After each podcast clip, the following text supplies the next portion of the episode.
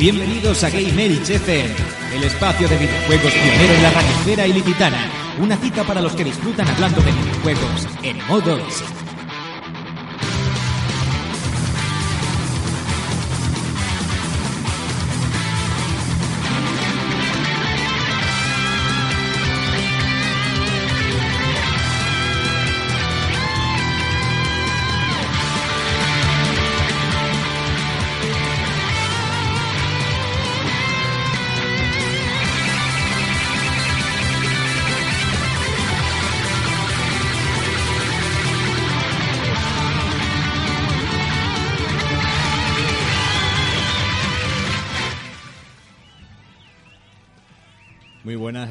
Damas y caballeros, y bienvenidos a otra velada de, de Game FM aquí en, el estadio de la radio Jove Elch, en el 107.5, en este programa que es uno de los pocos programas y una de las pocas franquicias en las que no está Dwayne Johnson, que esto viene muy a cuento hoy, pero un tío que sí que está hoy aquí conmigo y que tiene cierto parecido con Dwayne Johnson, sobre todo en el tema capilar, y que tiene una voz clavada, la del señor Edu Polonio, de este revoltijo sale, señor Villa. Buenas tardes. Mm, Vaya, vaya, buenas tardes, Geko. El auténtico- vaya remezcla que me has hecho ahí. El auténtico saca- eh, gemelo sacamantecas. Vaya, vaya. Madre mía. Más sacamantecas que nunca. Cierto, cierto. Y a mi, dere- a mi derecha, no, a mi izquierda, tengo un tipo que si se tintara la barba de rubio sería el auténtico Hulk Hogan. ¿Cómo te queremos? ¿Cómo te queremos, señor Muy buenas Rafeta? tardes, señor Kiko. Qué bueno. Madre mía, no sé cómo tomármelo eso. no puedo Te hacer falta el pañuelico. Pañuelico, bueno, eso es que me, me está saliendo la entrada, se me están pronunciando demasiado ya. Y que te revienten la camiseta. Bueno, pues nada, eso ya, eso, nada, me quedan nada más que un par de añitos de gimnasio y un poquito de, de esteroides y arreglado. Má- má- Más, de lo segundo que de lo primero. casi, casi. Y Bueno. Moreno de Miami también, eso es Sí, verdad. efe- efe- efectivamente. Y, y también tener una serie propia con una barca de, una lancha motora esta que se camuflaba y ese tipo de cosas que hacía. No entremos en detalles, por favor. En fin, que hoy, hoy ya sabemos por dónde va la cosa. Hoy vamos a hablaros de, de los juegos de lucha libre, ¿no? De este género que siempre ha tenido titulitos que nos han llamado la atención en- a diferentes edades, pero que eh, ahora se ha convertido casi en lo que podría ser un FIFA o un Pro. Todos los años tenemos esa edición SmackDown vs. Raw y queríamos analizar un poco cómo, cómo ha transcurrido, el- más allá de la marca WWE, cómo ha transcurrido el, el género del wrestling en, los videojuegos. Así que, antes de nada, sobre todo, eh, señor Villa, ¿cómo nos puede contactar la gente con nosotros? Pues como siempre, estamos a través del blog, Twitter, Facebook y el mail que es gameelchfm.gmail.com Y luego también estamos en iBooks, iTunes, Oyesto y las revistas No Solo Gamer e infoexpress.es. Muy bien. Pues yo creo que me, vas poniendo ya la musiquita del menú, que vayamos diciéndole a la gente lo que tiene hoy y comenzamos.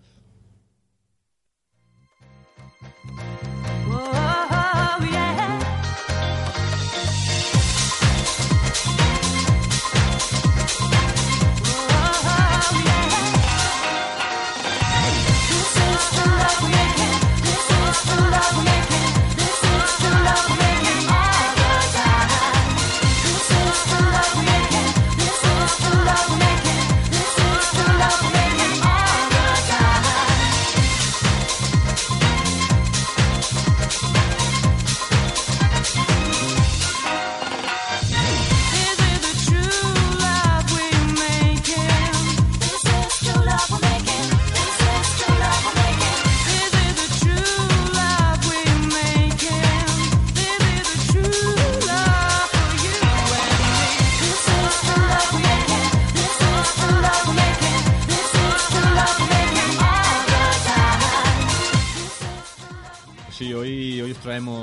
dicho, la lucha libre, pero antes vamos a tener un, un breve bloque de, de noticias, de actualidad. Y hoy, eso sí, hoy la novedad es que no tenemos temazo. Hoy queremos charreta pura porque hay, hay mucho que recordar. Así que yo creo que nos vamos a tirar ya por las noticias, que las tenéis aquí preparadas especialmente. Así que contarme cosas. Pues mira, en primer lugar yo os contaría que, bueno, como noticias así relevantes que se pueden destacar, tenemos en primer lugar que la pérdida de la exclusiva de Rayman Legends para, para Wii U, ¿vale? Que ahora, bueno, durante mucho tiempo se ha presentado este, este juego como una de las exclusivas de Wii U, uno de los motivos de compra. Se retrasó su salida, que estaba prevista para primavera, Y, y nada, al final la van a retrasar para septiembre y al final va a ser un juego multiplataforma y todo el mundo va a poder disfrutar de este juego. eh, usuarios de Xbox 360, de PlayStation 3 y hasta de las portátiles, hasta PlayStation Vita. Este, este juego que no se nos enfade el amigo David Bernal, que nos lo añadió en la lista de en el pasado programa de juegos que, que- que quedaban por venir. Pero es que no teníamos todavía información suficiente para... Claro, claro, no sé si a lo mejor habéis jugado, habéis jugado a la primera parte. Habéis jugado a la primera parte. es- Por desgracia es no he tocado ningún Rayman. Vale, pues mira, eh, para poneros un poquito, para informaros un poquito más, os diré que el, que el Rayman Legends, el, el, el Rayman Origins, que es el- la precuela, ha aparecido prácticamente en todos los formatos. Eh, ha aparecido en, en PS Vita, en Nintendo 3DS, Xbox 360, PlayStation 3. Y es un juego, la verdad, que recupera las plataformas de, de Rayman, como siempre, eh, clásico.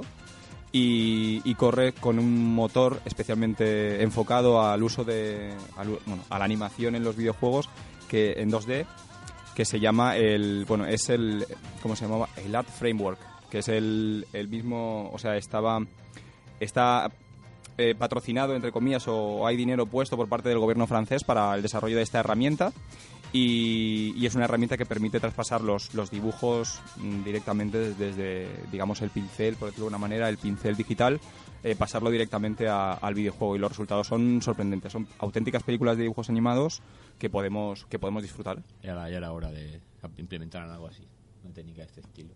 Entonces en Rayman Legends pues se supone que bueno vamos a ver una evolución de, de lo visto en el primer juego con muchísimas más fases, muchísimos más contenidos y sobre todo el nivel de animación elevado a la, enésima- la enésima potencia.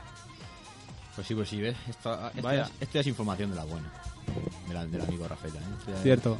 es mala.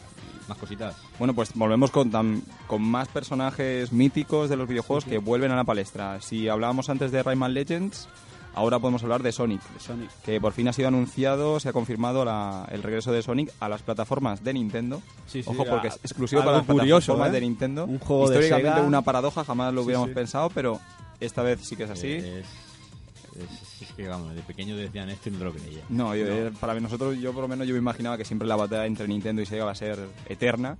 Pero bueno, mira, mira por dónde al final Sonic sacando un juego exclusivo para plataformas de Nintendo. Y ahora suelto yo una cosa. ¿Habrá cameo de Mario? ¿Habrá cambiado? Cameo, Ah, cameo de Mario. Ah, me lo he entendido mal. Pues mm, Oye, no lo sé, pero la verdad es que es muy curioso. Para ¿no? rizar el rizo, algo más curioso, ¿eh? Claro, no sé si habéis visto el tráiler, no sé si habéis visto el anuncio, Sí, que algo salen de- algunas escenas in Sí, game, sí. pero vamos, o sea, es una, tiene una influencia espectacular de, de- de Super Mario Galaxy. No sé si habéis visto No, yo a Mario Galaxy no lo, no pues el, o sea, realmente es no digamos plagio porque no porque es un poco fuerte, no. A ver, tiene super Sí, ya, ya. personalidad, eh, está muy currado, pero el, el diseño de niveles, lo poco que se ha visto en esos tres minutos que se ven a un, bastante a un par de minutos de gameplay, eh, se puede ver que el diseño es, vamos, recuerda muchísimo, muchísimo a, a Mario Galaxy, pero con a- pero con la velocidad y el Sonic, planteamiento ¿no? de Sonic. Si, que- si queréis el verdadero cameo de, de Mario en un juego de Sonic, yo os digo. Hombre, yo apostaría porque sí, sal, que, porque sí saliera. Además, bueno, también está Mario y Sonic en los Juegos Olímpicos, ahí salen juntitos. Pues, también. si, que- si queréis, si queréis esto que pide Villa, emulador de Nintendo, NES, y la ROM es muy con- concreta. Se llama Somari. No es ninguna coña. Os lo bajáis y lo catáis. Mario metido dentro del juego de Sonic 1 en NES. Eso, es- eso es completamente real. O sea, bajarlo, Somari. Somari. Somari, que puede dar lugar a otros títulos. No sé. Somari. Pero qué extrañezas, qué extrañezas. Está bien, está bien, está bien, eh, me lo lo apunto. el sábado pasado Curioso, y me, y me curioso. quedé a cuadro. Somari, no puedo decir otra cosa. Pero los gráficos son como los del Sonic Es, 1. son- es el juego de Sonic 1 en NES y el sprite de, de Mario dando los saltos de Sonic y ese tipo de rayadas que hacían antes de los 90. Ese tipo de... que para Yo lo considero eso, inteligencias artificiales informáticas que hacían estos juegos ellas solas. Eso- yo creo que ahí un humano no, te- no, no ha tenido mano. Eso, eso ha tenido que ser una cosa rara que ha pasado ahí. Eso se- surgió de manera fortuita. Yo No, esas cosas no me dan nada. miedo, me dan mucho miedo ese tipo de cartuchos que habían antes y juegos. Pero probarlo porque si Somari, no digo más. Vale. Bueno, nos quedamos con la... Probaremos, con la- probaremos. Y Bueno. esta me gusta a mí esta noticia que me has contado. Y bueno, pues nada, también os voy a contar que, que pare- al parecer, según todas las informaciones que se van vertiendo poquito a poco, se va, van a- han aparecido en diferentes tiendas y ahora ha aparecido por fin en la página de Electronic Arts, la página oficial, Sí, sí, ha aparecido Mirror's Edge 2. Por ha fin. aparecido no como confirmación o como anuncio oficial porque ha sido inmediatamente retirado por, por parte de Electronic Arts, pero ha aparecido eh, en, la, en una parte que es para las ayudas a los juegos, ¿no? Para, como guías, como las guías de los juegos, pues ha aparecido el, el nombre de Mirror's Edge 2 y ha sido automáticamente retirado. Eh, pues nada, esto parece ser que todo apunta a que en el próximo E3 vamos a tener por fin el anuncio de, para muchos, espe- eh, esperada continuación Me de, incluyo. de Mirror's Edge. Yo también me incluyo. Eh, los que Me no too. Los que no pudieron probar el primer juego, decirles que era un juego en vista subjetiva, pero que era la primera vez que realmente el, el grado de inmersión en, en el personaje era eh, bastante, bastante potente y en- asumíamos el papel de Faith, que era un- una chica que, que utilizando movimientos de parkour, en realidad era casi como un plataformas en vista subjetiva, pero con muchísima agilidad, movimientos muy rápidos, pues nada, teníamos que defendernos de, de, de nuestros, de nuestros adversarios. ¿no? Iba en una, estaba, la ambientación era futurista y, era, la verdad es que era saltábamos de azotea en azotea, íbamos de plataforma en plataforma. Bueno, el planteamiento estaba muy chulo. Para los que no hayáis po- podido probarlo, que sepáis que ahora mismo lo podéis encontrar baratísimo y es una buena ocasión para, para hacerse con él. Y ahora, pues nada, a ver si anuncian Mirror's Edge 2 y podemos ver en qué han avanzado, porque el juego este del que hablamos, Mirror's Edge, apareció hace, no sé si, si no recuerdo mal, en 2008. 2008, en 2008, o sea, hace cinco años. Hemos tenido que esperar una generación entera. Los autores son es eh, DICE, que son los, los suecos, Los suecos. autores de Battlefield 4, bueno, de la saga Battlefield en general. Entonces, mm, seguramente, después de cinco años, habrán conseguido bastantes avances. Esperemos que sea, bueno, si nuestras expectativas se cumplen, será un bombazo. Esperemos. Muy bien, la verdad es que este título, este título promete si, si al final cuaja. Y quería añadir un apuntito con respecto a lo del tema de Sonic. Atención al meme que hay en internet de que le han hecho al amigo Tony Chan con el tema de Sonic este. Verlo, miradlo en Facebook donde podáis porque es, es muy bueno. Es muy bueno. Veremos. Su intervención en punto pelota es brutal. Así que nada. Ahora sí que voy a Vale. una cosa. Me pongo en plan Héctor del Mar. Se apagan las luces. Estamos aquí en Marca TV. Comienzan las hostilidades y si el señor Villa quiere, que nos ponga, que nos ponga la melodía.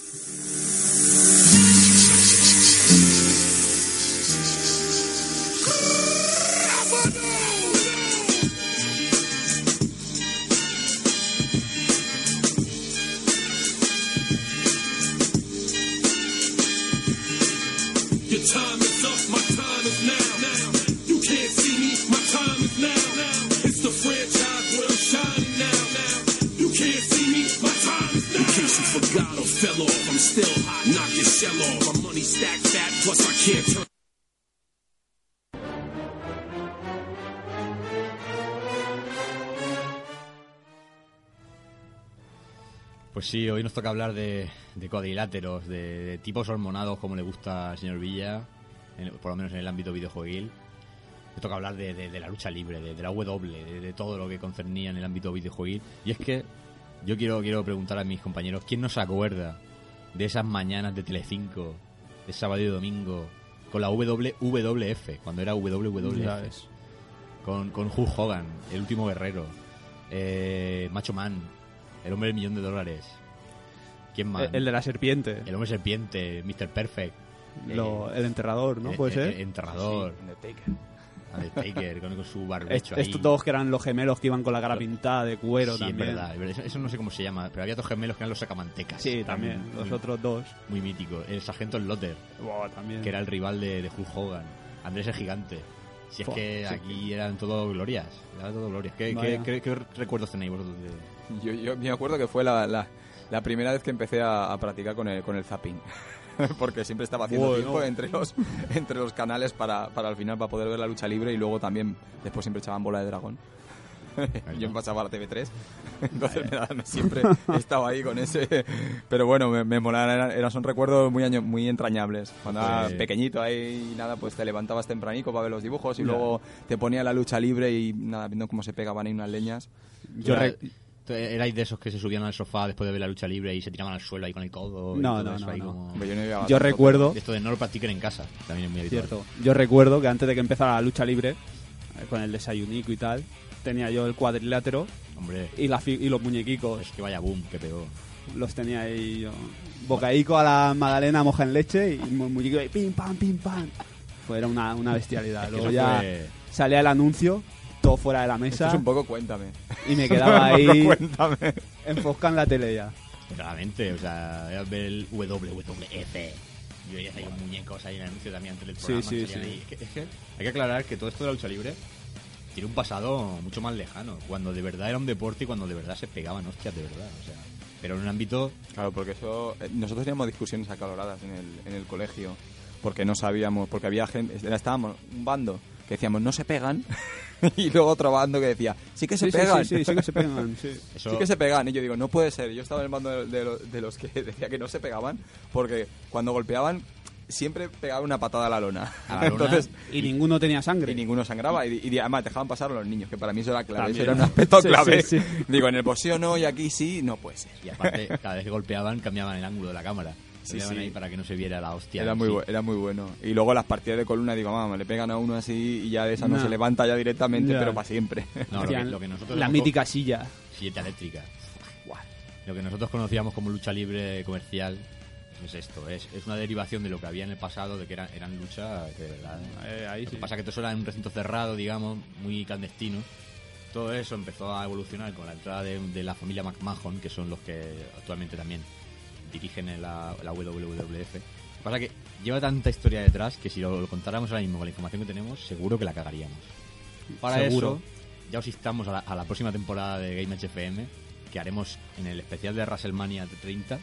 Vamos a hacer un Es el, especial. el 30 aniversario, ¿no? Claro, es, es la edición número 30, ¿no? De, de- en- abril del año que viene.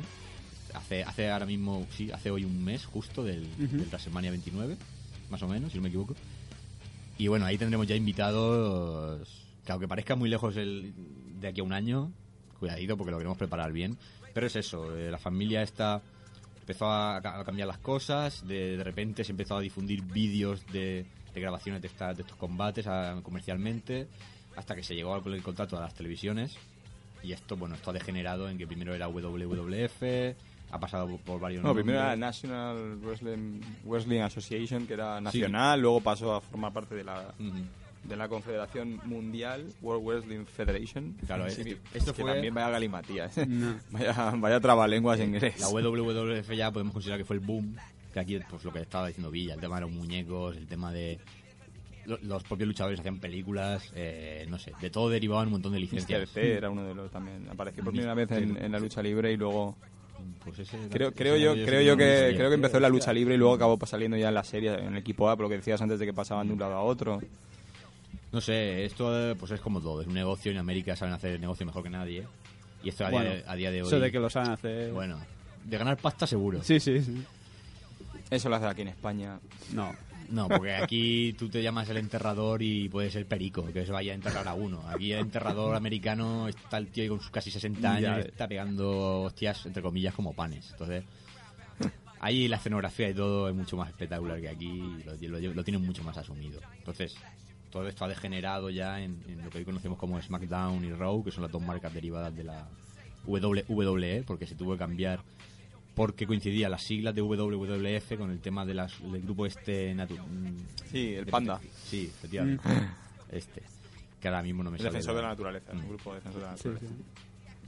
Y bueno, y como hemos dicho, hay, hay grandes glorias. ¿Cuál es la que. ¿Con qué luchador os quedabais vosotros de todos estos de aquella época? The Ultimate Warrior. Ahí, ahí te digo yo también. El, No el baile más. ese zambito que le pegaba, eso era brutal. Hombre, yo, permíteme que me quede con Hulk Hogan. Que Hulk Hogan. Yo porque, bueno, Pero es que Hulk Hogan es no que ese, bailaba, bigoti- tío. ese bigotito, ese bigotito tenía algo especial. Hulk Hogan. Hulk Hogan le, le dio a Rocky también, Rocky 3, si no me equivoco, le, pegó- ¿Sí? le dio estopa. Yo iba a decir que Hulk Hogan sí que salió en el- con el Ranger Texas. Hombre, es que Hulk Ay, Hogan, ay. Madre mía, choque de titanes. Chuck Norris y, Madre mía, y, y Hulk Hogan. Madre mía. que se acabe el mundo ya. Ya. Hulk Hogan, que prácticamente fue el símbolo de, de, de- de la lucha libre Sí, en, sí. aquella época. Y se las tenía muy tiesas con el, con el último guerrero, ¿eh? tenía combates muy, muy guapos. Entonces, Sí me hacía gracia los piques. Cuando, cuando se metían cuando se metían personajes terceros, se metía a lo mejor el manager de uno, o, se- o salía la madre de algún personaje. Claro, Madre es que esto, esto en un principio no era así. Con el rodillo a la masa, yo, ¿no? yo me meaba de risa. Cuando saltó a la televisión es cuando se decidió meter el tema de historia. Meterle al personaje una vis de una funda argumental que no tenía por qué consi- considerarse real de, de la vida del propio actor o del luchador, por decirlo Y así. luego ya con los comentaristas con su acento tan característico también. Buah. Como- Ahí está la madre del, la madre del luchador que se acerca Sí, sí, y le va a es- golpear. O- o le esa- Esos comentarios. O esas repeticiones como... Comienzan las hostilidades desde, desde, desde, desde, si se tiraban ahí media hora repitiendo la última sílaba o lo que, o lo que fuera. No sé, Sí, sí. eh, ya ha generado una escuela y hoy el gran Héctor del Mar pues nos ilustra, ¿no? Todos los días prácticamente en Marca TV lo podemos escuchar. Que ya solo por eso a mí ya me merece la pena. Porque esto hay que decirlo, a todo... Esto bajó un poquito de popularidad en el- a partir del 93-94. Y hasta el año 2000 o así, en América sí esto ha sido triunfando y tal. Pero aquí en España empezó a pegar ya cuando llegó 4 a las emisiones, nació la cadena 4, Ujú. con, con el tema de SmackDown y Raw. Bueno, pero ahí lo recuperó porque hubo un apagón brutal. Claro. Cuando Telecinco dejó los derechos ya no... Aquí en España no sabíamos nada. Y, y- y eso que en América han, seguido saliendo leyendas de la, de la lucha libre como Steve- eh, Stone Cold, Steve Austin y otros. O The Rock. The Rock, Dwayne Johnson es una estrella de estos años del 95 al 2000. Por decirlo así, es una estrella emergente que nosotros hemos conocido por películas, realmente, no por la lucha libre. Pero viene de ese mundillo. que viene de ese mundo. Entonces, eh, han salido nuevos ídolos. Yo no sé si vos estáis muy puestos hoy en día con los que hay. Qué va, tío. Hay eso, demasiados. eso ya lo, lo dejé a un lado ya. Pero bueno, pues tenemos a John Cena, Pero sí, al- alguno conozco. a Ledge, a Batista, que ese, ese para mí es el Bueno, crack. Batista sí. Ese para Batista mí, y John Cena, sobre todo los que más he escuchado. ratatatatata, Batista, como te queremos, ese es el mejor de todos. ¿Qué, qué más tenemos? Eh, Jeri- Chris Jericho, eh, Big Show, tenemos un montón.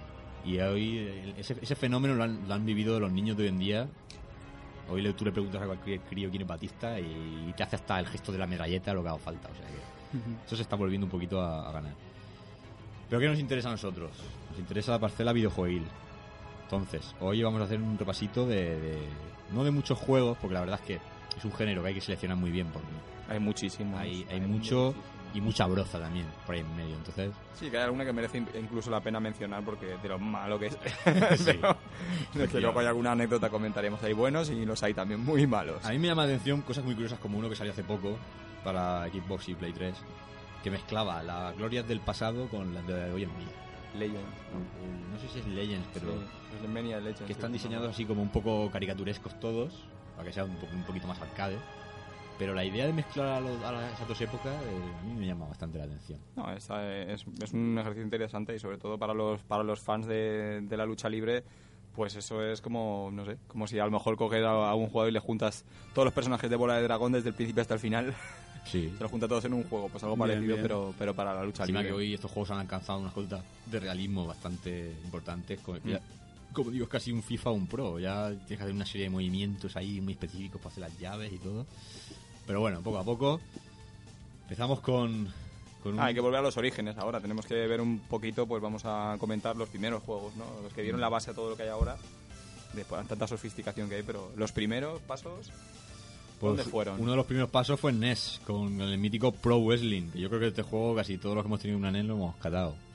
Este, Ujú, Eso es. este juego muy, muy arcade, con estos personajes a medio camino entre lo real y lo musulmán, por decirlo así, con, con este Bueno, la tecnología de la época no daba más de sí, estaba, estamos hablando de los 8 bits, el año 1990. Mm. eh, Pero cuidado con era. este juego, eh, cuidadito. No, no, eh, lo pone. La verdad es que aún hoy, si, si buscáis por internet este, este juego, podéis encontrar muy buenas críticas de, de las personas que en aquel momento lo, lo jugaron. Guardan muy buen recuerdo de él. Es un juego que, que se mantiene bien a lo largo del tiempo. Pese a los años. Claro, se mantiene bastante bien a lo largo del tiempo y aunque sea un, juego con sus limitaciones lógicas, por otro lado, de su, de su tiempo, pues sigue siendo un juego Pica. memorable. Y aparte lo mejor de todo es que sienta las bases de cómo van a ser los juegos los, los juegos de lucha libre en el futuro más o menos sofisticados pero la base digamos elemental va a, ser- va a seguir siendo esta. De hecho los, los creadores del juego vale Eh, ya tomaban un poquito eh, el tema del, del beaten up era un poquito como una especie de evolución cerrados en un ring y con desplazamiento vertical y lateral era un poco pues el estilo tomado pues de Renegade de, Tecnos o, o de Double Dragon, por ejemplo. Sí, la verdad es que era un una- poquito posterior. Era una pantalla como un beat'em up, solo que en las tres Claro, cuerdas. de-. Era un poco limitado. Sí. Sí, pero lo bueno es que ya había ese desplazamiento, que mientras que los juegos anteriores de Claro. peleas, tipo Kung Fu Master, etcétera, eran todos laterales, no había desplazamiento y nada, pues este tomaba eso, pero lo, lo aplicaba muy bien implementado en el tema de, de la lucha libre y funcionaba. Y aparte tenía el añadido, pues todas las llaves, eh, lo- los finishers también. Molaba tenía- mucho porque cada personaje tenía, tenía como llaves comunes, pero luego cada uno tenía, como tú bien dices, los finishes, esos ataques especiales que la Claro. public- el público se vuelve loco. Y es que en este juego sabíamos cómo iba más o menos el rival de salud y nosotros, porque como hiciéramos una llave en la que el público gritara, ahí sabíamos que estábamos haciendo daño. Eso, eso era espectacular. Y luego también soy, que soy- gritaba, es que con el que tema, estos son ya gritos Sí, de, sí, de sí. emoción. con el tema del ruido del público hemos tenido fuera de aquí mucho cachondeo entre los amigotes y tal, porque este juego El crujido. que cuando ganabas realmente la, la- la sensación de euforia de la gente era porque se le iluminaban las camisetas. o sea, ganabas y se escuchaba.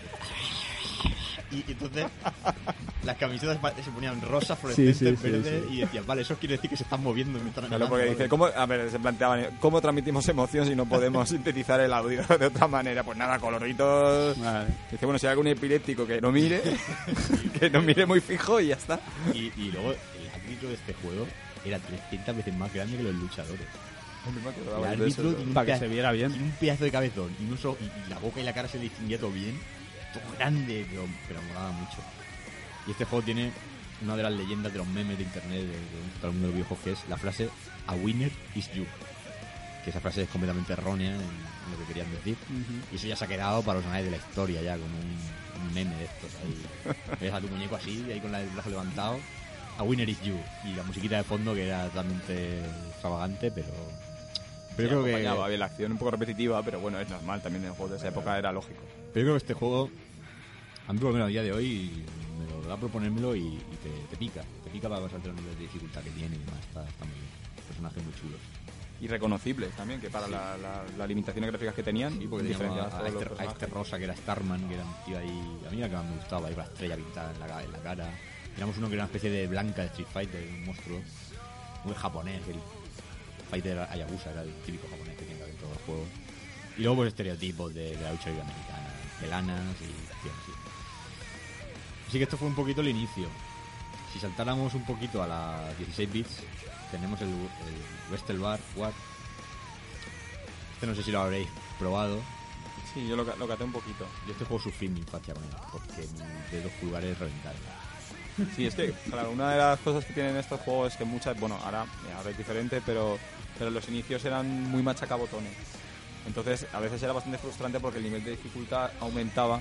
De hecho, yo me cargué, creo que el mando de Mega Drive, me cargué un, mando de Mega- un botón de Mega Drive que no cargué. Mandos por Y la luego, y al, y al final, tuve que comprarme, tuve que comprarme otro. Pues me acuerdo de, me acuerdo de eso, que eran juegos que cuanto más difícil era, era que tenías que darle más rápido al botón y a un momento dices, no puedo, no puedo. Y tenías que ponerte el mando sobre las piernas o en alguna superficie y machacarlo con, las do- con los dos de- con los dos con los dos índices, tenías que machacarlo, machacarlo. Es que este juego la base era que, que el típico encontronazo de los dos luchadores que se agarran de los brazos, o sea, aparecía una barra de energía que se decantaba según lo que Y tú decías, cada ya, uno. ya, ya molía. Y, y pasar ese juego, yo me lo conseguí pasar, pero pasarlo, o sea, yo hoy en día ni me lo planteé. Una proeza. Porque es que reventarte los botones, o sea, los dos dedos, eso es exagerado. La Y lo particularidad, hacíamos, ¿eh? Y lo, y lo- hacíamos, ¿eh? y lo curioso era, era que lo hacíamos estilo como el track and field. por ejemplo, por ejemplo. Yo, yo no he visto gente que, que le pueda dar tan rápido a los botones como los que se pasaban pruebas y pruebas del track and field, por ejemplo, o los juegos de lucha libre. Eso es exagerado. Era demasiado. Este juego tenía la particularidad que era en vista isométrica. Ujú. Sí, que eso- a- eso al- es. algunos juegos de NES de la WWF también compartían esta característica, como el Steel Cage y demás. Y bueno, tenía unos gráficos resultones porque veíamos a los personajes muy bien definidos. También muy particulares, pues uno parecía un mono, otro era el típico bravucón, otro más, más delgado, otro... Aquí era un poquito más estereotipos, ¿no? por decirlo así. Y volviendo muy rápidamente a la NES, el juego de Musculman. Que esto es... Si decíamos que Yo Pro ese no, no lo he Wrestling- catado, ¿eh? ese no, eso tengo que decir que no. Pues sí. esto es- Siendo de Musculman ya tiene que ser... Esto, de- bueno, es que este juego yo creo que es más viejo que el Pro Wrestling. Porque es que, es que los gráficos eso ya es. O sea, unos muñecotes ahí pegados. Pero es que el juego es increíble. Porque te pones a jugar y con solo dos botones y, y- y un saltito que pegan así para pegar un puñetazo y unas cuantas llaves. De repente aparece por el fondo de la pantalla el típico personaje que iba con Musculman. Le tira una, tira una bola y primero que la pille, a partir de ahí tiene especiales. Y esos especiales te, volvi- te volvían loco haciéndolo. o sea. y encima manejando a Minya Tallarins, a Robin de las Estrellas, a Musculman, a, a Broken Junior. clásico, Es que para mí ese juego, ese juego tiene un, Tiene su encanto. tiene un encanto, sí. No es que no hay otra. En Play tiene 2 su ha, había otras entregas de Musculman ya mejor hechas. Pero para mí no tienen esa jugabilidad. Es Tienen- que se combinan, en, esa, en esas épocas se combinan muchas veces eh, el factor de que le pones el cariño que estás enganchado a la serie y a la vez juegas a un juego relacionado y aunque no sea el mejor juego de la historia, que a lo mejor es un juego normal pero se te queda clavado, grabado a fuego. Eso me pasó a mí con el, con el Dragon Ball, el Dragon Ball de Super Nintendo. De de- el primer Dragon Ball Z que el de importación que lo pillé brutal, con el adaptador y todo. Me acuerdo que lo jugabas y decías, o sea, el juego en sí no era, no era muy bueno porque luego lo ves con la distancia y dices, era malo. no, vale, no era muy manejable comparado con un Street Fighter, etcétera, etcétera. Pero eso sí, lo que me estáis amenazando. No, no. No, estaba diciendo que este, este, este- estos títulos los analizamos en un programa con el amigo Rafa Valencia, en, en Rejugando. La verdad es que es lo que dice él. O sea, de cariño a veces Claro. juega malas pasadas. Sí, pero- claro, es un poco eso, es un poco que, que combina, que se combinan los dos factores, ¿no? Estás ahí viendo la serie de Musculman que estás súper enganchado y de repente estás jugando al juego que, que plasmas todo eso que estás viviendo por un lado, lo plasmas en el juego también, lo disfrutas. y te este- engancha el doble. Este botón que han mencionado, ostras, qué magra, tío. A mí, a mí, yo es uno de los juegos que yo me pongo a jugar hoy en día y no me emociona. A mí me encanta, o sea, es eso, técnicamente hoy en día lo vemos ya y... Sí, pero que, que tiene el encanto es que da igual que técnicamente sea no sea una Claro. maravilla, es una mara- eh, te gusta, te gusta y, y estás encantado con él. Eso, Eso, es lo de menos. eso es así. Más juegos. Eh, ahora ya sí que nos metemos con la, con la WW. Super WrestleMania. Este juego lo teníamos en Super Nintendo y Mega Drive. Que, que la verdad es que jugablemente es muy parecido. Lo que pasa que Super Nintendo, el apartado gráfico que tenía era bastante más apabullante que, el de- que la versión de Mega, por lo menos. Porque Mm. Ahí ya se notaba la diferencia entre las máquinas, que Es era que- bastante más Es potente. que luego, fíjate, luego hay casos que Mega Drive tiene juegos que, que no entiendo por qué luego hacía. En el caso de WrestleMania lo hicieron tan simple, porque luego ves juegos que tiene Mega Drive con cantidad de movimiento y cantidad de buena ambientación. Pero este WrestleMania yo sí que me quedo. O sea, jugablemente el de Mega Drive es muy válido. Pero si quieres ambientación y todo lo demás, me quedo también con el de Super Nintendo, con esa intro de Hulk Hogan y demás. Y con unos movimientos así. mm, No, no lo voy a catalogar como el Prince of Persia clásico, pero con unos movimientos muy, muy, muy realistas. De, de los... Sí, las animaciones para Second Spice están muy bien hechas, ¿eh? Eran muy, muy fieles. Y este- aquí ya teníamos. Ya teníamos una buena cantidad de personajes míticos, ¿no? Sí. Bueno, mira, podemos, podemos citar algunos de los que estaban disponibles. eh. Estaba bueno, el enterrador, estaba Yokozuna, que era, no sé si lo recordáis, pero era un, un tipo muy, muy gordote que venía de, de la Polinesia. Eh, que tenía, bueno, Razor Ramón, bueno, Razor Raymond, que no sé cómo, no sé cómo le llamarían en inglés, pero sería que, bueno, yo, yo un poco me- me lo vi un poco como el Lorenzo Lamas, pero, pero en plan, no sé, grande. como sucio. Yo lo veía así con el pelo engominado, con la chaqueta de. con la- una chaqueta, chaqueta de cuero, si no recuerdo mal, con la barba de, de tres días cerrada. Era un poco como un macarra. Era más o menos como un tipo macarra de los, de los 90. Años 90, así es que no se puede decir otra cosa. Tipo macarra que además llevaba cadenas. bueno, era. Una delicia, un, un caballero. era un caballero. Toda una pieza, Este ¿no? señor, ya ves. ¿Quién más teníamos? Pues mira, eh, Lex Luger, estaba Shawn Michaels. eh, Shawn Michaels, ¿no? que Shawn Michaels la foto, que yo es que me, me me he hecho hasta una anotación especial, porque si, no sé si recordáis, pero yo cuando vi la foto y me acordé, me, me- me empecé a reír, porque es que la imagen es tremenda. Ah, ¿esta es la de los Es morritos? el de los morritos que sale. yo- bueno, no sé. Yo creo que yo creo que era de, de- A lo mejor yo pienso que era un poco un poco gay el chico, pero Es pasa nada. este- pero vamos, pero que tenía pero que tenía una pinta que decía invítame a salir ya. Es lo que está diciendo. El- Sí, sí, sí, Shawn. Michael, que no me maten, que no me maten, por favor, los expertos en, en lucha libre. Pero si no me equivoco, no hace mucho que se retiró. Por lo cual, este es uno de, de los pesos pesados. Este, vamos, en los últimos años ya iba de guaperas, de- del rompecorazones ahí con su coleta. Pero me consta que tiene familia.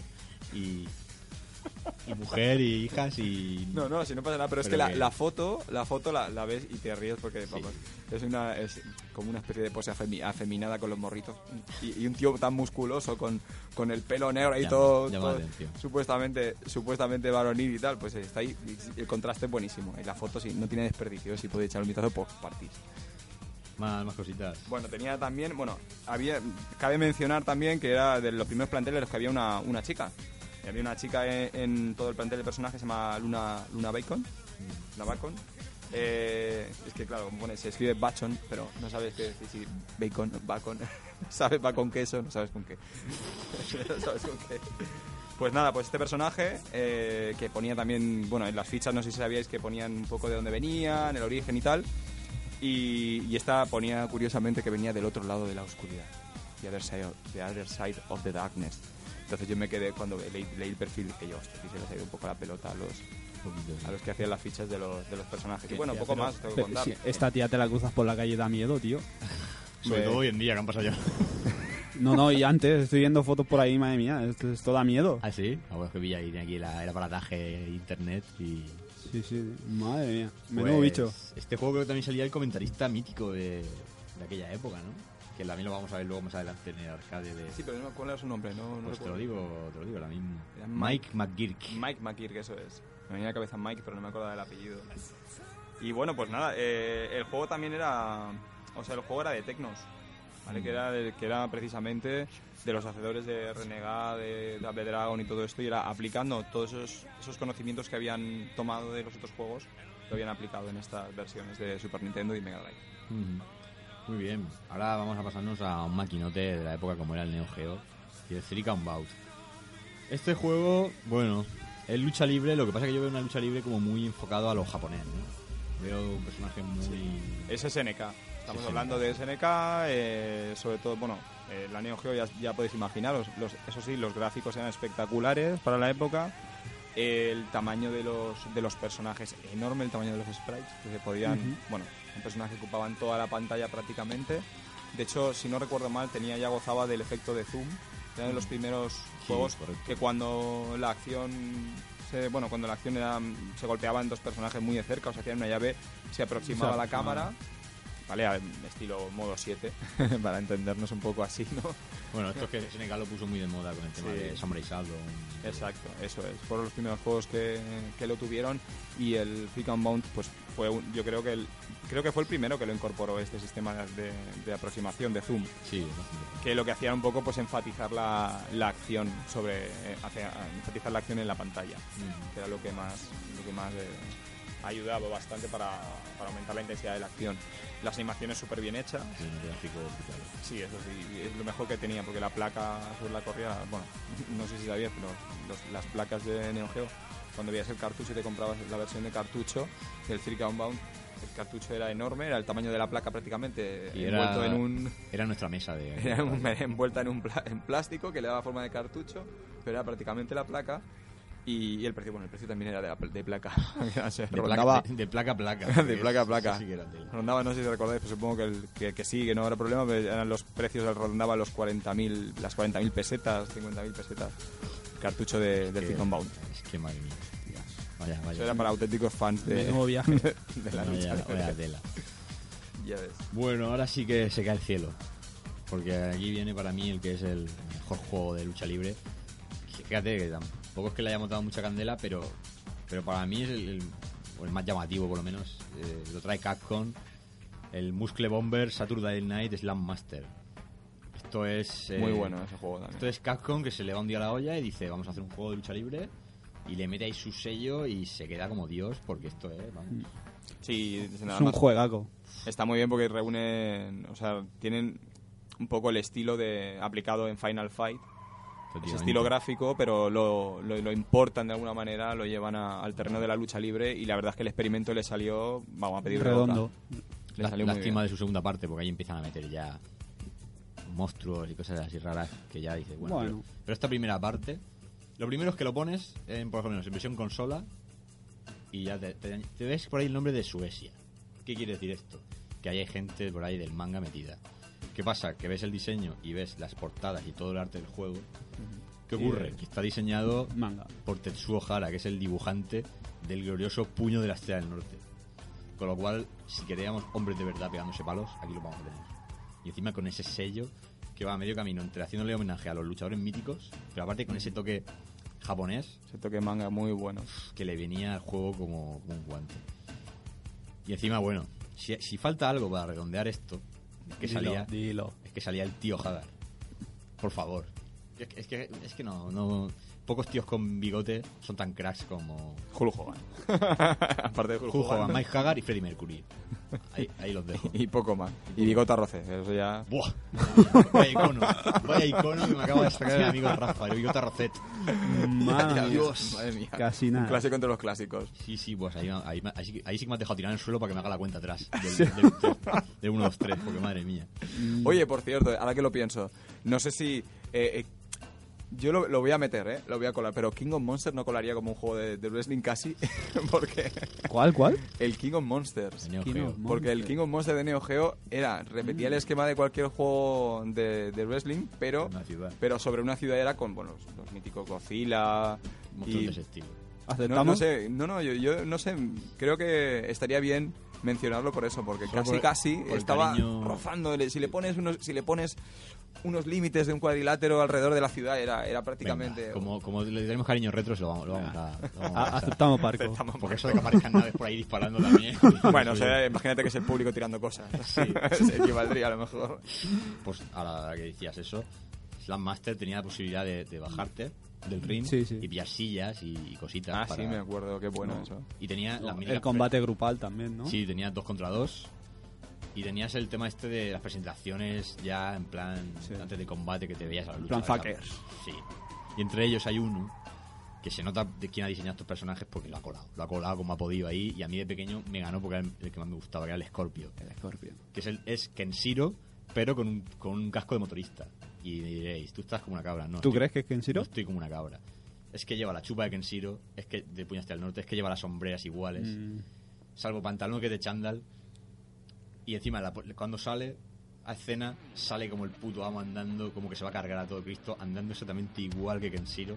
Lo que pasa que, claro, le meten el casco este Claro. y ya no sabes quién es. Pero, Hombre, yo creo que le harían por cuestión de licencia, porque si claro, no ya coge, tienen que pagarle. como decir, A la editorial tendrían que pagarle una Pues, pasta. Yo siempre había metido como a Kenshiro a, a este rubio con la cinta en el pelo. claro, es que ese y Claro. se llama Gunlock, llevan el cequillito, todo el pelo de esquema básico de Sí, sí, Ken. por eso.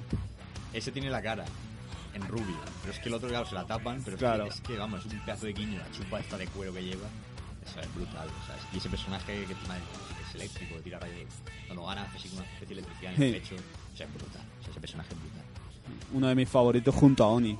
A Oni, el del el, El de la este máscara, del- del sí. pelo, ese es el más japonés de todos. sí. Luego teníamos también al, al típico mexicano que tiene que haber en toda la lucha libre, el Stingray, que es el que lleva la máscara esta de, de la Tanet. este también me lo elegía yo un, montonazo.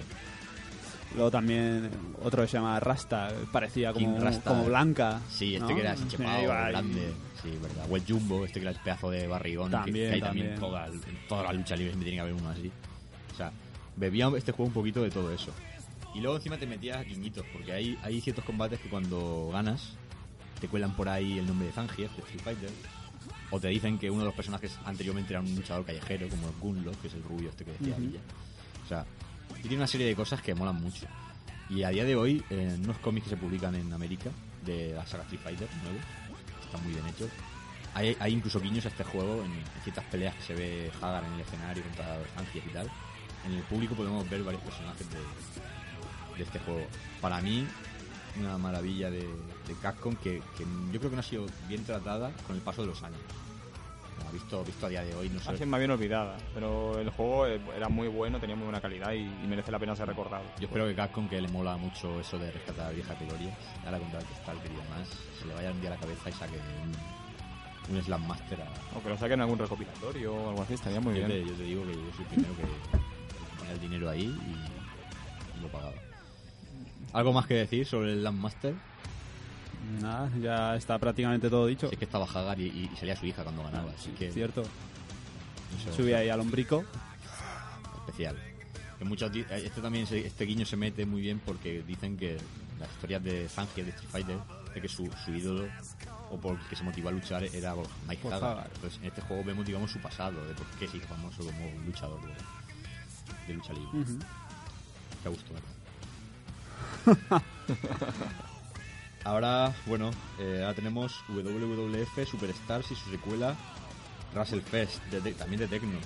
Aquí nos habla un poco el señor Rafeta, lo tiene más claro. Sí, bueno, pues eh, estamos hablando de uno de los, de los que se han considerado mejores juegos, sobre todo en tema, en tema de recreativas. Estamos hablando del arcade mítico. Sí, el arcade mítico, que tiene dos partes, Este ¿vale? es el que, el que el amigo David Bernal me da varios días diciéndome, pon este, que este... Es un juego, la verdad es que es un juego bastante espectacular. eh, los personajes también tenían eran sprites bastante grandes. Eh, el juego venía de la mano de, de Tecnos. Eh, que eran los creadores de Renegade, Super Dodgeball, Double Dragon. Y por fin, pues eh, bueno, fue publicado el juego, fue puesto en los, en los salones recreativos en 1991 y concretamente su secuela tuvo un poco más o fue un poco mejor considerada que la, que la primera por, porque tenía ciertas mejoras gráficas. La verdad es que elevaba todo lo que se veía en la primera en la primera parte lo elevaba en la, segunda aumentaba el plantel de luchadores y había mejores efectos de sonido. Incluía además los comentarios que comentabas antes Keiko eh, los comentarios de Mike Bakir que era eh, bueno un comentarista mítico en, muy conocido en Estados Unidos.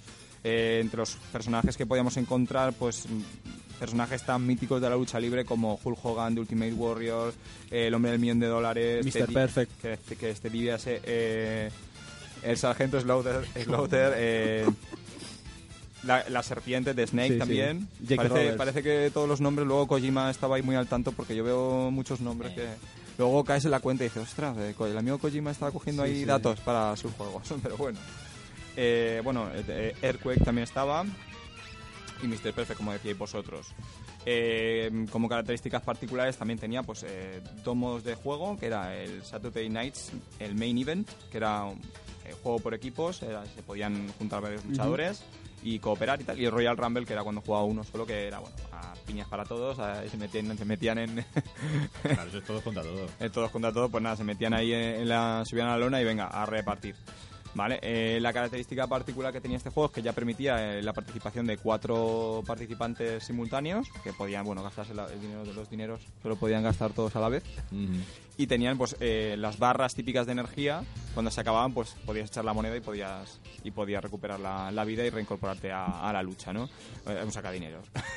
básicamente. No, básicamente lo que, lo que había. Básicamente. Está claro. Vale, también estaba el tema de, bueno, eh, una cosa muy bastante curiosa que además eh, para los que a lo mejor les apetezca probar este juego es que así indagando un poquito mm, hemos descubierto, bueno, hemos caído en la cuenta que, que THQ mm, lo, lo reeditó en 2012 y lo publicó, empezó para publicándolo para, para plataformas iOS y al final ha acabado publicando en todas las plataformas. Vamos, que si alguien, si alguno de vosotros, de nuestros oyentes, pues les apetece echar una partida, que sepan que tengan la plataforma que tengan, pues está disponible para todas. Está disponible para iOS, para móvil, está para Xbox eh, Live Arcade, para, para PlayStation Network, para Android y para Windows. ¿vale? Este juego yo puedo jugar ahora mismo y día. Sí, sí, que eh, por eso lo hemos también querido mencionar porque va muy bien porque el que le apetezca jugarlo que sepa que lo tiene que lo tiene a mano es, es un, un título fácil de conseguir y a los que le guste este tipo de juegos le, le va a encantar. Eso ya os lo digo que porque la mecánica jugable es bastante adictiva, es muy divertido de jugarlo.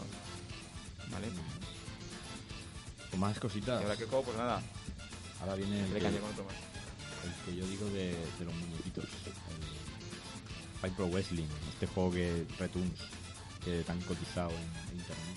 Ujú. Sí, este Que es como un retorno a... Como jugar a las Barbie, ¿no? Sí, es un poco. A ver, el juego. A ver, por lo que. Yo este juego no, no le tocaba mucho, la verdad. Lo, lo he podido jugar un poquito y lo he, lo he catado un pelín.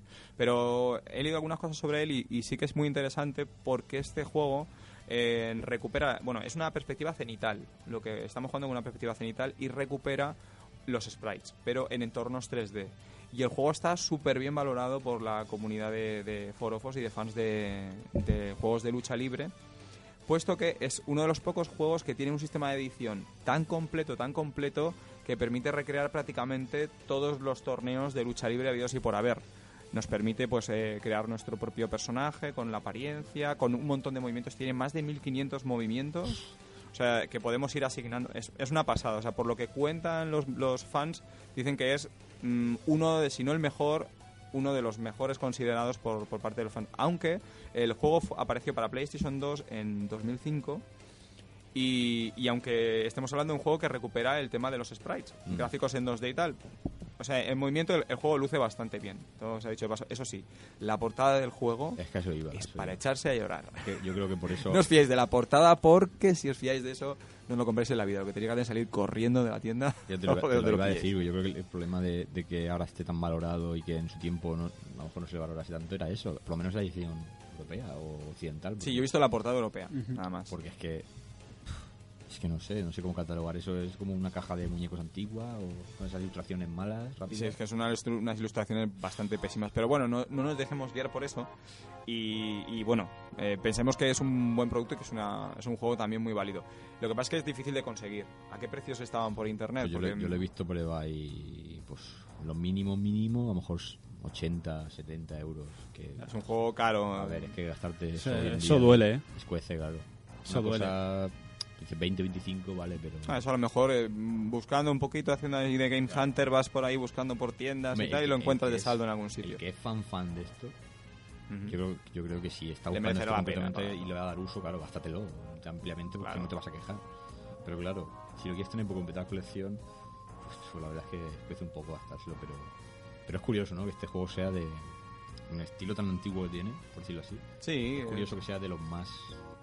No, hay, hay veces que hay veces que como ha pasado con el tema de las de a lo mejor de las plataformas que se ha vuelto a los orígenes lo que hablábamos al principio del programa de Rayman y todo eso que ha vuelto a los orígenes eh, pues con la lucha libre pues se ha aplicado se puede aplicar el mismo criterio y yo yo pienso muchas veces que si recuperaran las 2D para para muchos juegos pero todo lo que no pudieron hacer entonces lo bien. hicieron ahora con 2D se harían maravillas en el terreno de la lucha libre no podía ser menos No, eso, eso estamos completamente de acuerdo.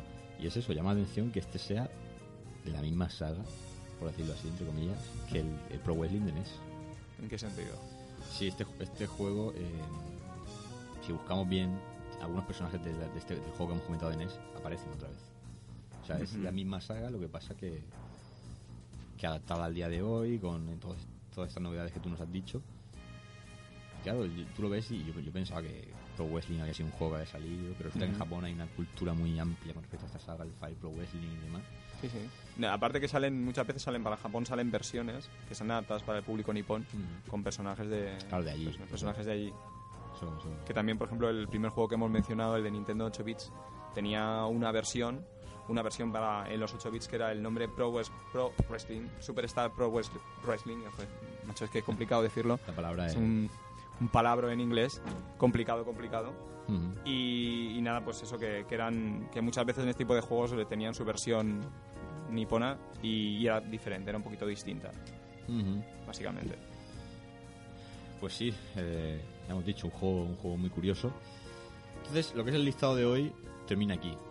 Pero ahora es el... el- Bueno, seguro que los fans, seguro que seguro que sabrán mogollón. Nosotros hemos intentado un poquito juntar así algunos muy representativos de, Claro. la, de los más antiguos. Evidentemente ahora, los juegos que hay ahora, todos los de SmackDown vs. Raw, el WWF, los últimos, el, el 2013 por ejemplo, Ujú. eh, que es muy reciente también, pues todos estos juegos, pues evidentemente ya técnicamente son muchísimo mejores y tal, pero nos parecía mucho más interesante Claro. recuperar esas viejas glorias porque los de ahora ya están sobradamente conocidos por la mayoría. Yo ahora en el ratito, en el ratito que nos queda, yo diría, ¿veis que, que tiene futuro esto? O sea, o- os parece curioso, por lo menos, cómo ha derivado la cosa en que ahora el género de la lucha libre tenga un juego anual, al modo de, juego comercial, como a nivel de FIFA, Pro, etcétera.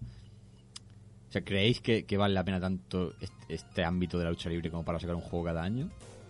Porque ten- tenemos en cuenta que a lo mejor los juegos de lucha salen cada tres o cuatro años, las continuaciones, o, o en caso de King of Fighter antes no porque salía cada año, pero tenía la excusa argumental del año y tal y cual.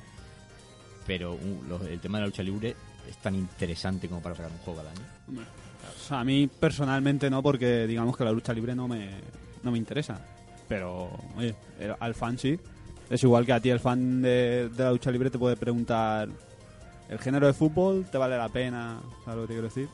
Sí, claro. Que, que- Sí. Que esto de la es- visión- depende de los muy- gustos. La visión muy subjetiva. Claro. sí. Lo digo por- Ahora. Bueno, sí, sí. No, no, perdona. Eh, nada, simplemente es que, que yo creo que el enfoque que le han querido dar ahora es como un deporte. No, Tampoco Entonces sé cómo es, funciona la lucha libre. Entonces, como todos los años hay cambios, es como todos los años vamos a ten- tenemos entregas Claro. de la, de la NBA, NBA 2K, tenemos, eh, tenemos entregas de FIFA, de Fórmula 1, etcétera. Pues lo que han querido convertir ya no en algo en algo en algo progresivo. Son ent- como UFC ahora también, por ejemplo, el tema del UFC, que no es exactamente igual, pero está vinculado. Eh, aparte el sistema de juego es parecido. Eh, la jugabilidad con, en estos juegos y en los juegos de, de lucha libre es similar. Pues tienes, por ejemplo, UFC que la acaba de adquirir también el Electronic Arts y ahora tenemos, pues tendremos una entrega anual. Oh, se ha metido Electronic Arts en el ajo de la lucha libre. Madre mía. Ah, Bueno, ha cogido la, la licencia de la UFC. Entonces, eh, pues bueno, tendremos nuestra entrega anual. Yo supongo que los fans sí que son, Pero- son bastante pero- agradecidos y son los que apreciarán realmente que cada dos, tres años, pero pasará como en todo este tipo de juegos, ¿no? Que, que igual tienes la prime- el primer juego de la, de la nueva generación que no destaca mucho, el segundo o el tercero es el pelotazo, que es el que realmente aprovecha las características de las máquinas, luego pues van alargando el chicle hasta que llega la generación nueva, invierten en un motor nuevo, etcétera El UFC, lo que pasa. el UFC, si no me equivoco, es de esto de las luchas estas que, que todo vale, ¿no? Que los Eh, yo, no, yo no sé mucho, no, no entiendo mucho las normas, sé que son bastante salvajes, he visto algunos vídeos por internet y ahí sí que se pegan, pero vamos, que ahí, bueno, si, vamos, si es falso, No, no, vamos, yo, yo, creo, yo creo que ahí se dan, pero de verdad, aparte es muy, muy, muy salvaje, o sea, hay, hay, hay violencia a saco, eso son, a lo mejor puedes ver combates que duran 15 segundos, porque si uno le da en un mal sitio, lo deja noqueado en el momento y además aprovecha que está en el suelo y le da dos o tres toñas más. o sea que no, no se andan con tonterías ahí en, la- en, la- en este tipo de torneos. No sé, bueno, eso también es a los aficionados, que les guste mucho pues este tipo de... Yo por eso lo decía, de porque juegos. a lo mejor el fútbol o la NBA cada año hay una serie de traspasos, una serie, una, una buena jornada de jugadores nuevos. pero, Mm. lo- el, pero el tema de la lucha libre a lo mejor se resume en tres o cuatro luchadores nuevos cada año, o, o- o- o ni eso. Ya, pero a lo mejor los aficionados los quieren. Claro, Claro. es que esas pequeñas modificaciones a lo mejor pues varían un poco escenarios, eh, vestimentas, Reglas, reglas de, Cualquier cosa. La Fórmula 1, si te pones así, los, los, los de Fórmula 1, por ejemplo, cada año varían. Por ejemplo, el único que noté yo el salto gráfico fue del 2010 al 2012 he notado el cambio, pero en el 2011 realmente no, no se apreciaba prácticamente y en el 2012 tampoco hay un salto cualitativo muy grande, pero bueno, lo que tiene, que son, son eh, un, un juego es una inversión con pequeños retoques para, para volverlo a vender cada año. Eso te, podríamos hacer algún día un programa de eso porque sí que hay sagas que... Sí, porque hoy en día tú te vas a una tienda y el SmackDown de hace dos años a lo mejor te vale 3 euros. Exactamente. Ya. Hombre, es una ventaja porque mira, si no eres de los que quiere el último Claro. juego y estar a la última, a mí me apetecía jugar a un FIFA y no me hacía falta comprarme el FIFA 2013, pues te compras el de 2012 y lo tienes por 10, 15 euros. Entonces, quieras que no, pues mira, para los que no son, que intenten estar, ya te digo, a la última. Aquí luego está el truco, porque claro, cuando son de, de cada año, De temporada, claro, el juego te vale eso, te puede valer hoy en día a lo mejor un antiguo 2, 3, 5 euros. Ahora, como lleva un subtítulo especial de superestrellas de WrestleMania o super no sé cuántos, entonces ya, eh, como ese juego no tiene por qué salir una secuela, ya te Claro. cuelan en, en segunda mano 15, 20 euros y a lo mejor te interesa más ese por, por lo que aúna una cosa, aúna una época y no tienes por qué estar anclado a una temporada concreta de este espectáculo, pero Mm. no sé. Se nos ha escapado un jueguecito que lo Sí, a sí, hacer habla- rápidamente. hablando que decías de, de, de sub- de títulos aparte y de, y de recuperar muchos personajes para vender un juego. Si hay uno que merece la pena destacar, coméntalo porque es que es muy bueno. El Este. Legends of Wrestling, ¿no? Que apareció en, en GameCube Sí, en el 2002. en 2002. Bueno, es- este, eh, la verdad es que está considerado uno de los peores juegos de... Ya que hemos hablado de los mejores, pues ahora vamos a hablar también de- del- del más chungo de todos. Este- o de este uno de los más te- chungos. Te digo que yo este, este juego estaba a punto de cometer el error de comprarme un Play 2. Pero a punto, a punto, y gracias a Dios que existe YouTube para ver Bueno, gameplays. pues exactamente, porque yo yo no lo he llegado a probar, pero he, podido, he tenido oportunidad de ver los gameplays, que si podéis verlos, los tenéis en, en YouTube sin problema. Eh, el juego apareció en 2002 para GameCube en, en primera, en primer lugar, luego apareció en el resto de plataformas. Eh, y llegaba de la mano de Acclaim. Y está considerado uno de los peores juegos del- de lucha libre de la, de la historia, sobre todo por el tema de las animaciones. Las animaciones no estaban mal, pero la verdad es que los modelados eran Toscos. horribles, pésimos, parecen plástico, pero mal, mal, mal. Mal, o sea, es No, es que no hay calificativos. Nos podríamos poner en... Pero bueno, Este te ríes. juego, Son esos juegos que te descojonan. este juego, que te lo pones y te, te echas Para unas pasar el risas. rato. No, que te echas una risa de lo malo que es. Dices, pero ¿cómo puede ser? Y, ya te, y te ríes un rato. este juego le pasa al contrario que Fire Pro Wrestling, que a mí casi me lo cuelan por la portada. Por aquí ya te meten ahí el lobito, ves a Hulk Hogan, ves a tal, y dices, Dios, este juego tiene que ser la hostia. Pero luego es, es realmente todo lo que tú has La hostia es la que te llevas tú cuando lo compras, ¿no? Bueno, para que os hagáis una idea de lo malo, o sea, bueno, para mí las puntuaciones normalmente no son siempre una referencia, pero, pero para muchas, pues siempre es una especie de pauta, ¿no? De guía. Sí. Pues algunos medios especializados le llegaron a dar notas de 2, dos y medio, 3. O sea que, que normalmente los medios son bastante benévolos en cuanto al juego, en cuanto el juego hace dos o tres cosas bien, ya le dan un 5 o un 6. Pues tela. Que eso que ya te lo ponen tan a caldo. Ya, ya es tela. Estás muy emocionado, yo te veo ahí. Villas que está aquí con el musicón. Está sonando un musicote bestial. Te veo todo eléctrico ahí. Y encima, Final Fantasy, eh, no te digo más. Esa, esa Bueno, ya yo- te toca la fibra ya. Esa la he puesto porque digo, esa seguro que le va a molar. Esa guitarrica me vuelve loca. Me vuelve loca. Uy. Pues sí, en definitiva os hemos hablado un poquito de eso, ¿no? Un espectáculo norteamericano que al final llega a nivel global y en España parecía que se había muerto, pero volvió a Resurge de sus cenizas. Sí. Cual ave fénix. Pero 4 cuatro, cuatro recuperó también muchas cosas, aparte Hombre, de lucha libre, pero vamos, sí, que sí, recuperó sí, sí. humor amarillo. humor amarillo Humor hubiera amarillo. Ya se hubiera sido Bestial. la leche. Yo, yo Además, de menos Telecinco Yo, por la yo es que no mañana. sé vosotros, pero yo siempre tengo la- asociado eso, ese triángulo, ¿no? Eh, Era wrestling, eh, humor amarillo y bola de drag. Y, y Dragon Ball.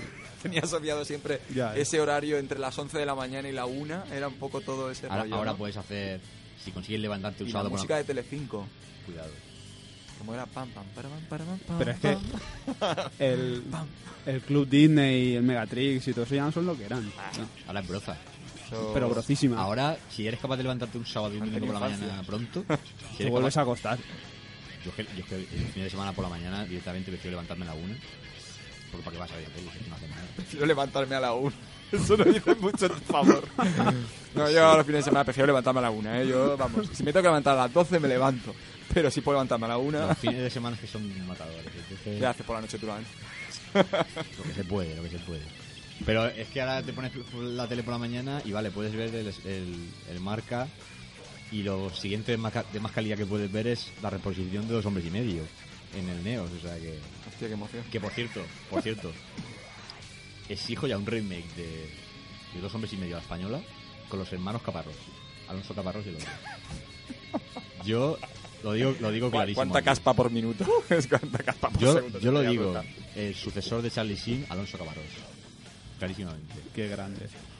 Bueno, yo creo que ya nos hemos desahogado por hoy bastante. Así que, señor Villa, os toca oír el ending.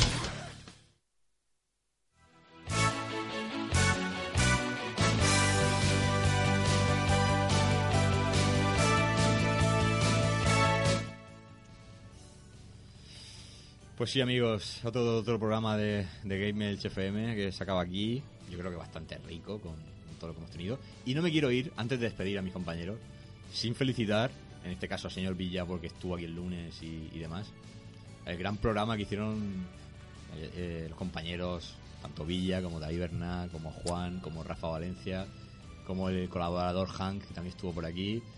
Un gran programa de emplazamientos que yo me, me lo perdí por cuestiones laborales y que estaba tranquilo porque sabía que se quedaba la cosa en buenas manos. Muchísimas gracias, Kiko. Nada, lo Que que hecho unos cracks, no sepáis. al Se César, intenta.